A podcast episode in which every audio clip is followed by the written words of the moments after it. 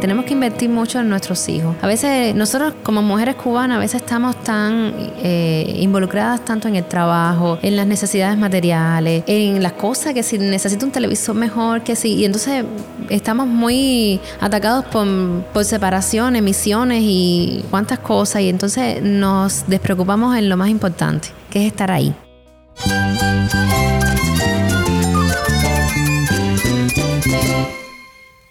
Cristo es mi todo. Cristo es el Rey del universo, es quien guía nuestras vidas. Él es grande y amoroso. Él es real. Solamente Jesucristo es nuestro Señor y Salvador.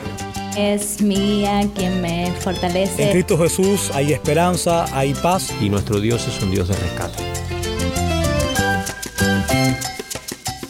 Estás escuchando a El Faro de Redención. Cristo desde toda la Biblia para toda Cuba y para todo el mundo.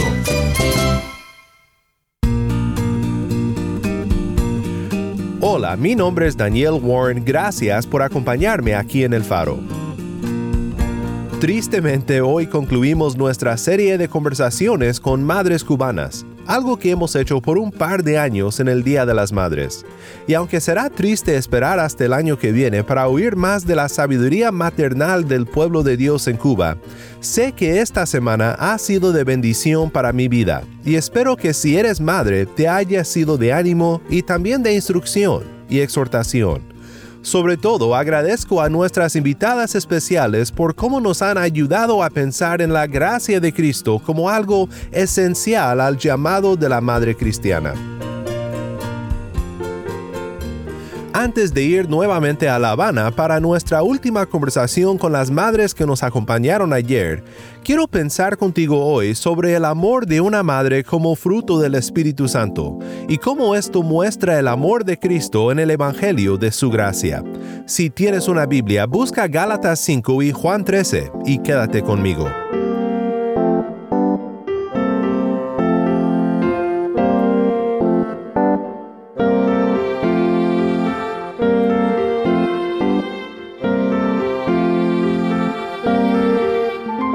El apóstol Pablo dice en Gálatas 5, 22 al 25, pero el fruto del Espíritu es amor, gozo, paz, paciencia, benignidad, bondad, fidelidad, mansedumbre, dominio propio. Contra tales cosas no hay ley.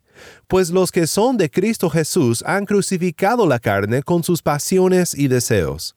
Si vivimos por el Espíritu, andemos también por el Espíritu. De nuevo, esto fue Gálatas 5, 22 al 25. Creo que muchas veces pensamos en el amor de una madre de una manera general, quizás universal, pero quiero pensar contigo específicamente en cómo el amor de una madre, cuando es motivado por el Evangelio, refleja el amor de Cristo que anuncia el Evangelio de la gracia. Para hacer esto, quiero que contemplemos el amor de Cristo por unos momentos en un pasaje muy conocido, en donde Cristo lava los pies de sus discípulos. En este momento tan especial hay grandes lecciones que aprender acerca del amor de Cristo hacia su pueblo, y creo que nos enseña algo también muy importante acerca del amor de las madres para sus familias. La historia comienza de la siguiente manera. Esto es Juan 13, 1 al 11. Antes de la fiesta de la Pascua, sabiendo Jesús que su hora había llegado para pasar de este mundo al Padre, habiendo amado a los suyos que estaban en el mundo, los amó hasta el fin. Y durante la cena, como ya el diablo había puesto en el corazón de Judas Iscariote, hijo de Simón, el que lo entregara, Jesús, sabiendo que el Padre había puesto todas las cosas en sus manos, y que de Dios había salido y a Dios volvía, se levantó de la cena y se quitó el manto, y tomando una toalla, se la ciñó. Luego echó agua en una vasija y comenzó a lavar los pies de los discípulos y a secárselos con la toalla que tenía ceñida. Cuando llegó a Simón Pedro, éste le dijo, Señor, ¿tú me vas a lavar a mí los pies? Jesús le respondió, Ahora tú no comprendes lo que yo hago, pero lo entenderás después. Jamás me lavarás los pies, le dijo Pedro. Si no te lavo, no tienes parte conmigo, le respondió Jesús. Simón Pedro le dijo, Señor, entonces no solo los pies, sino también las manos y la cabeza. Jesús le dijo, El que se ha bañado no necesita lavarse, excepto los pies, pues está todo limpio, y ustedes están limpios, pero no todos. Porque sabía quién lo iba a entregar, por eso dijo, no todos están limpios. Nuevamente esto fue Juan 13, 1 al 11. En unos momentos más continuaremos la historia, pero antes quiero observar contigo el gran amor que vemos en Cristo en este pasaje, una historia que de todos los evangelios solo encontramos en el Evangelio de Juan, el apóstol que Jesús amó. En el momento en que ocurrió, los discípulos no estaban preparados para lo que iba a suceder. Pero nosotros que vivimos de este lado de la cruz, sabemos exactamente lo que significa cuando Juan abre la historia diciendo, antes de la fiesta de la Pascua, sabiendo Jesús que su hora había llegado para pasar de este mundo al Padre, habiendo amado a los suyos que estaban en el mundo, los amó hasta el fin. Tal vez no hay palabras tales como estas en toda la Biblia. Habiendo amado a los suyos que estaban en el mundo, los amó hasta el fin.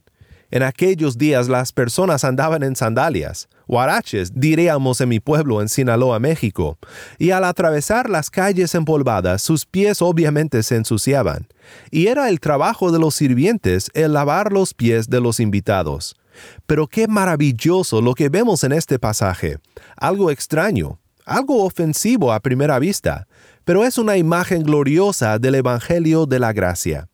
Cristo se levantó de la cena y se quitó el manto, y tomando una toalla, se la ciñó. Luego echó agua en una vasija y comenzó a lavar los pies de los discípulos y a secárselos con la toalla que tenía ceñida. ¿Te puedes imaginar los sorprendidos que estaban los discípulos? ¿Qué está haciendo Jesús? Les está haciendo visible de antemano lo que haría pronto para redimir a los suyos. Cuando Juan menciona que se acercaba la Pascua, no nos está recordando a un tipo de Cristo, sino a una imagen dada de antemano que se cumple en Cristo. En la primera Pascua, la muerte pasa de largo cuando la sangre del Cordero es pintada en los marcos de las puertas. Esta es una gran imagen del amor de Cristo para con nosotros, cuando por la fe en Él, su sangre derramada nos cubre y nos libra de la muerte. Pero aquí vemos otra imagen de la obra de Cristo. Es algo que no notamos tan claramente en español, pero cuando Juan dice que quitó el manto, y luego en el versículo 12 dice que después de lavarse los pies, toma su manto de nuevo, estos verbos en griego de quitar y tomar son los mismos verbos que Jesús usa en Juan 10, 17, cuando dice, Por eso el Padre me ama, porque yo doy mi vida para tomarla de nuevo al dejar su manto y tomarlo de nuevo, es decir, al dar su vida y tomarla de nuevo, Cristo nos lava no solamente los pies, sino todo el ser. Recuerda lo que Pedro dice cuando Jesús llega a donde está y pretende lavarle los pies. Cuando llegó a Simón Pedro, éste le dijo, Señor, ¿tú me vas a lavar a mí los pies? Jesús le respondió, Ahora tú no comprendes lo que yo hago, pero lo entenderás después. Jamás me lavarás los pies, le dijo Pedro. Si no te lavo, no tienes parte conmigo, le respondió Jesús.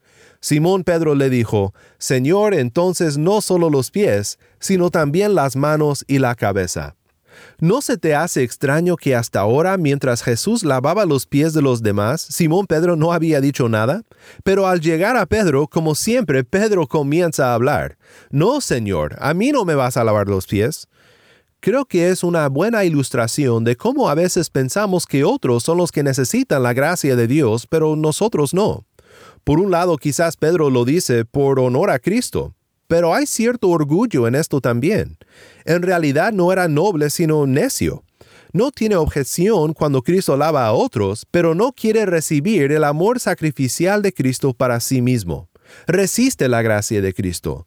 No la quiere recibir de esta manera se le hace extraño, un poco ofensivo. Aunque Pedro cree, aún no ha captado el escándalo de la obra de Cristo y del Evangelio de la Gracia. Pero cuando Cristo le dice que es la única manera de estar con Jesús, este amor vence su orgullo y Pedro dice, entonces lávame todo. ¿Será que como Pedro has visto al cristianismo como algo que está bien para otros, pero tu orgullo te previene de recibir la redención que Cristo ofrece? El mejor argumento para lo que Cristo ofrece es el amor por el cual lo ofrece. En ninguna otra religión encontramos a Dios arrodillado, tocando la inmundicia de sus seguidores para sanarlos, para limpiarlos. En ninguna otra religión vemos al ser divino colgado sobre una cruz para limpiar a su pueblo de toda maldad. Pero esto es justo lo que tenemos en Cristo. Dios es amor y lo vemos de la manera más clara en Cristo Jesús, crucificado por nosotros. Sabemos que Pedro cree porque Cristo dice que ya ha sido lavado, no necesita el baño completo. Por fe ya ha recibido lo que Cristo cumpliría en solo unos días en aquella cruz, cuando quitaría su manto y de una manera vergonzosa como siervo sanaría a Pedro y a ti y a mí, y nos limpiaría de toda la suciedad de nuestro pecado, si solamente tenemos fe en Él. No solamente esto enseña sobre el amor inmenso de Dios para los suyos, los que por la fe vienen a Él, sino que también Cristo nos dice que esto es un ejemplo que nosotros debemos de seguir. Juan 13, 12 al 17 dice, Entonces cuando acabó de lavarles los pies, tomó su manto, y sentándose a la mesa otra vez les dijo, ¿Saben lo que les he hecho? Ustedes me llaman maestro y señor, y tienen razón porque lo soy. Pues si yo, el Señor y el Maestro, les lavé los pies, ustedes también deben lavarse los pies unos a otros. Porque les he dado ejemplo, para que como yo les he hecho, también ustedes lo hagan. En verdad les digo que un siervo no es mayor que su Señor, ni un enviado es mayor que el que lo envió. Si saben esto, serán felices si lo practican. Este es entonces el amor de Cristo, un amor que toma una toalla y lava los sucios pies de los discípulos, ejemplificando para ellos no solo el Evangelio de la gracia que los limpia del pecado, sino también un estilo de vida en el que hacemos cosas incómodas y sacrificios por amor a alguien que necesita amor y servicio. Recuerda eso la siguiente vez que cambies un pañal o les das un baño a tus niños después de jugar afuera en la tierra o cuando después de un largo día solo quieres estirar los pies y descansar. El amor de una madre, cuando nace del Espíritu de Dios que por el amor de Cristo ha sido derramado en nuestros corazones, es una vida fiel y un fuerte ejemplo del Evangelio de la gracia de Dios.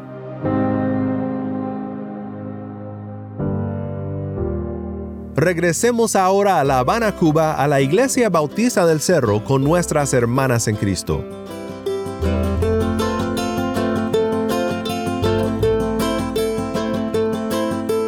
Adria y Ángela ya peinan canas. ¿Ya tienen nietos? Sí, y, y nieta también. ¿Y viven juntos? No, no, casas distintas. Ángela. Yo fui madre tardíamente, a los 33 años fue que salí embarazada para que se salvara ese embarazo, ¿no? Porque en otras ocasiones había estado embarazada, pero por abortos espontáneos salían. Pero bueno, Dios quiso que ese se salvara y me dio un buen hijo y él aún no se ha casado, no tiene hijos, es decir, que no tengo nietos. Pero bueno, estoy orándole a Dios, ese es un motivo principal para mí de que el Señor le escoja a una buena varona nacida eh, bien en el Evangelio, de que pueda mantener un matrimonio eternamente, porque ciertamente que cuando los matrimonios se pierden, eso es muy desagradable. Hago esta pregunta porque se ven en la realidad cubana que muchas familias tienen que convivir diferentes generaciones por cuestiones económicas, de espacio, no tienen la posibilidad los matrimonios de tener su espacio. ¿Cómo el Evangelio puede ser de beneficio o cómo puede ser de guía para una familia donde hay tantas personas conviviendo con caracteres diferentes?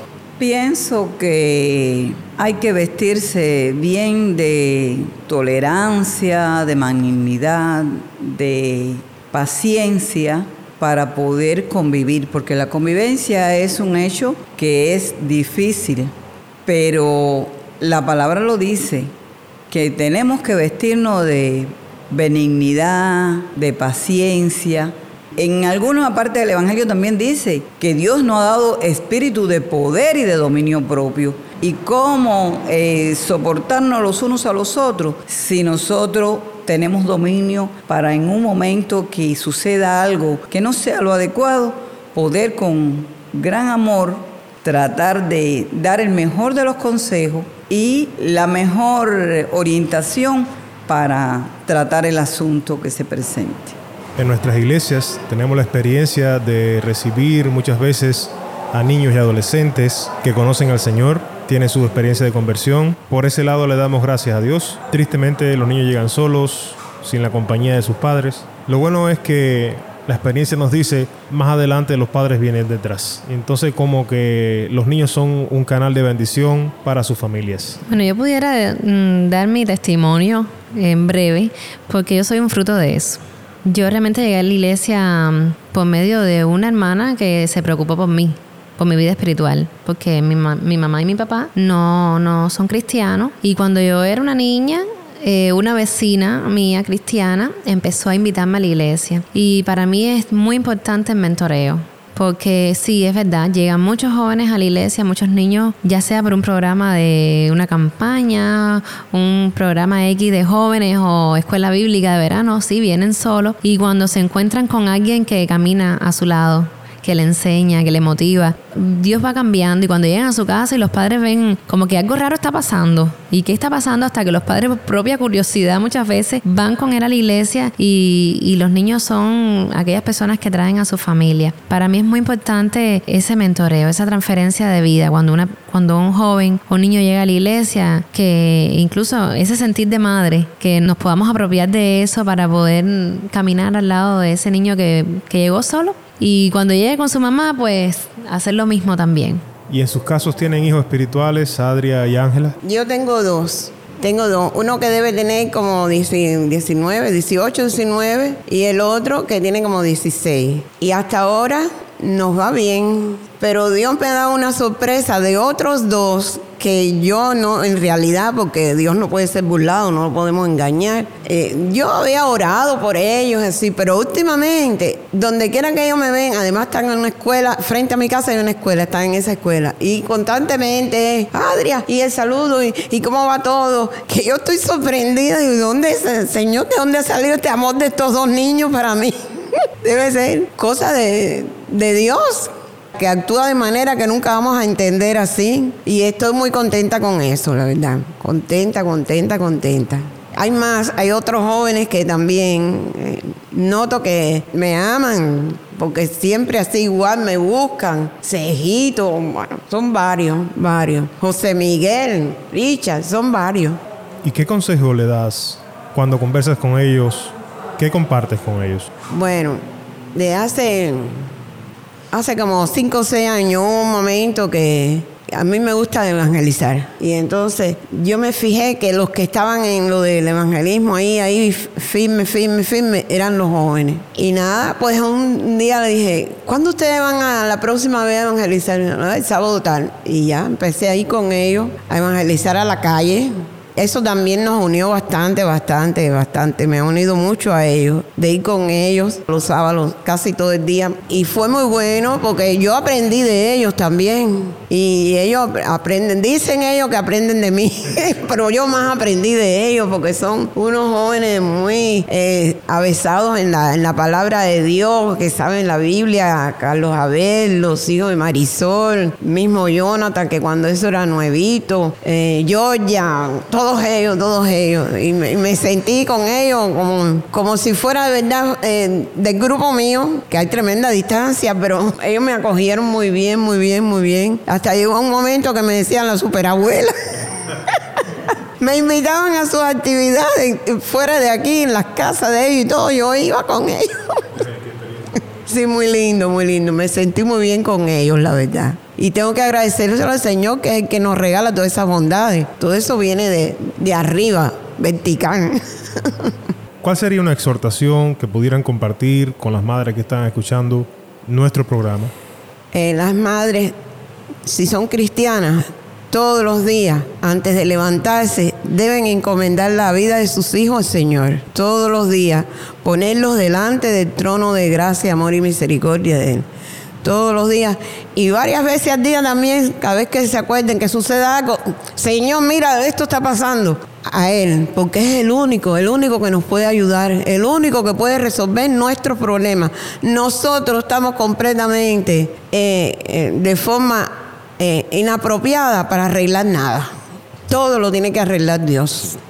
Pienso que nosotras debemos de ser como atalayas de nuestros hijos, pero no solamente de nuestros hijos, sino también de los niños, de los jóvenes, de los adolescentes que se están moviendo por este mundo. Porque ciertamente que estamos en un mundo en que el hombre se está sintiendo tan libre que las libertades a veces no tienen nada que ver con lo que Dios tiene establecido para el hombre sobre esta tierra. Por tanto, debemos ser atalaya y tenemos que orar por ellos y orar sin cesar. Y muchas veces también tenemos que llamarlo y advertirle.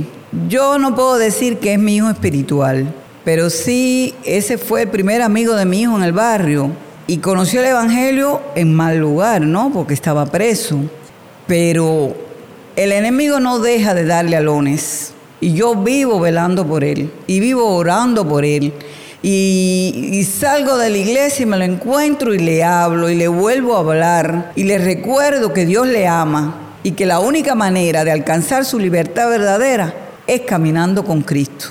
Y así tenemos que estar todas las madres velando por nuestros hijos, pero también por los hijos que se están moviendo a nuestro alrededor, porque el mundo está triste, está como para llorar, pero no podemos llorar, tenemos que orar.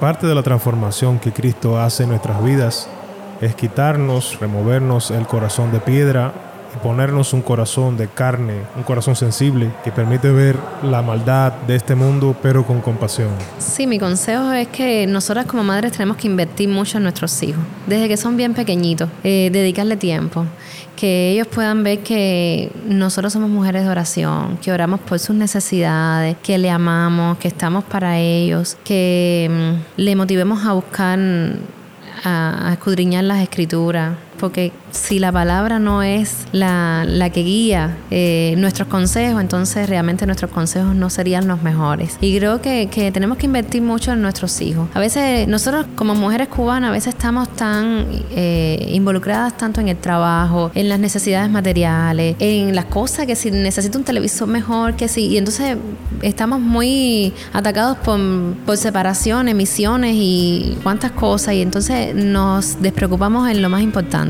que es estar ahí, bien cerca, saber qué pasa, qué, cuál es la preocupación de nuestros hijos, por lo que están pasando. Los hijos van creciendo, pero aún así uno no debe descuidar de ellos, uno debe, de estar todo el tiempo siendo un canal de bendición para ellos y que ellos puedan ver que pueden venir a nosotros en cualquier momento porque vamos a estar intercediendo, vamos a estar poniendo sus cargas a los pies de Cristo. Gracias por compartir sus experiencias con los oyentes que están escuchando el Faro de Redención. Le doy gracias a Dios por, por estar aquí en este lugar y es un privilegio para mí poder compartir con, con ustedes. Dios le bendiga.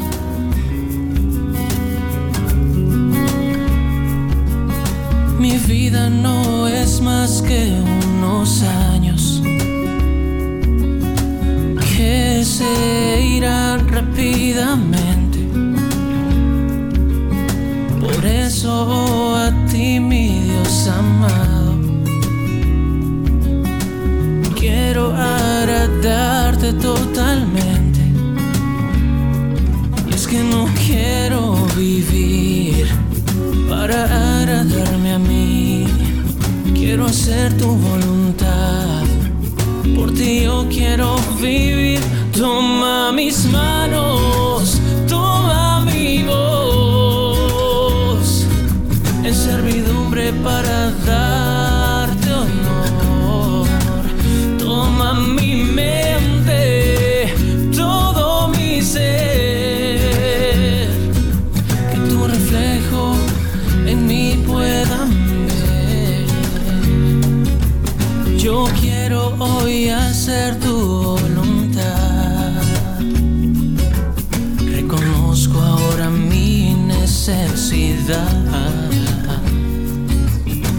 agradecer las muestras de tu amor. Toda gloria sea dada a ti, Señor. Toma mis manos, toma mi voz en servidumbre para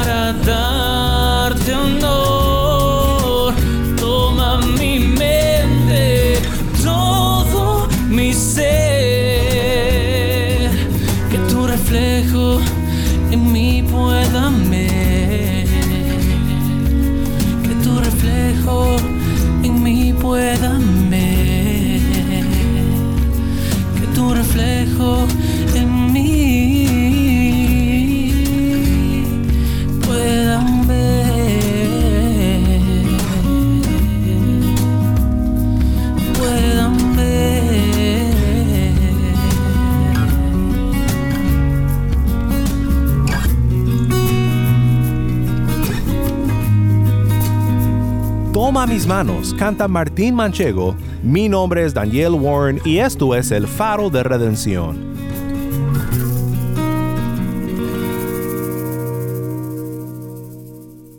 Una vez más, muchas gracias a todas nuestras invitadas especiales que nos han acompañado en esta serie Conversaciones con Madres Cubanas.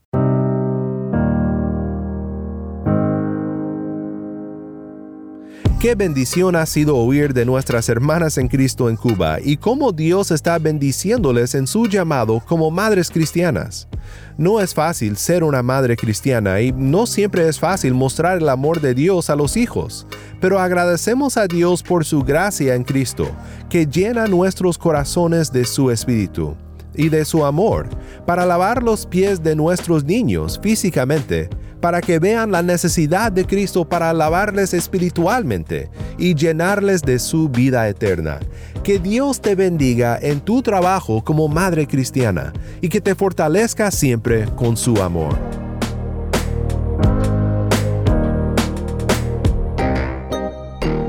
Si estás escuchando por el podcast, te quiero agradecer por tu ayuda en hacer que crezca la audiencia del faro.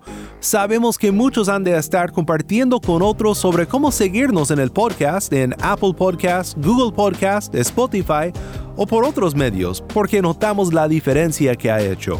Si no lo has hecho, te pido que compartas esta semana con un amigo sobre cómo puede escuchar el faro de redención en el podcast o en la página web. También estamos en WhatsApp. Nuestro número es 1786-373-4880. Nuevamente nuestro número de WhatsApp 1786-373-4880. Envíanos un mensaje de voz, nos encantaría saber de ti. Gracias una vez más por tu fiel sintonía. Para más información sobre este ministerio y sobre cómo puedes ser parte de nuestra misión de alcanzar a Cuba con el mensaje de Cristo en toda la Biblia, visita nuestra página web elfaroderedencion.org. elfaroderedencion.org.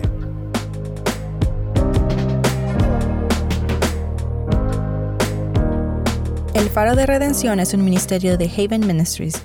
Soy Mariana Warren, encargada de las redes sociales. Daniel Warren es nuestro director y locutor. Desde Cuba, Yamil Domínguez es nuestro productor para contenido cubano y Taimi Zamora es nuestra lectora. Moisés Luna es nuestro productor ejecutivo.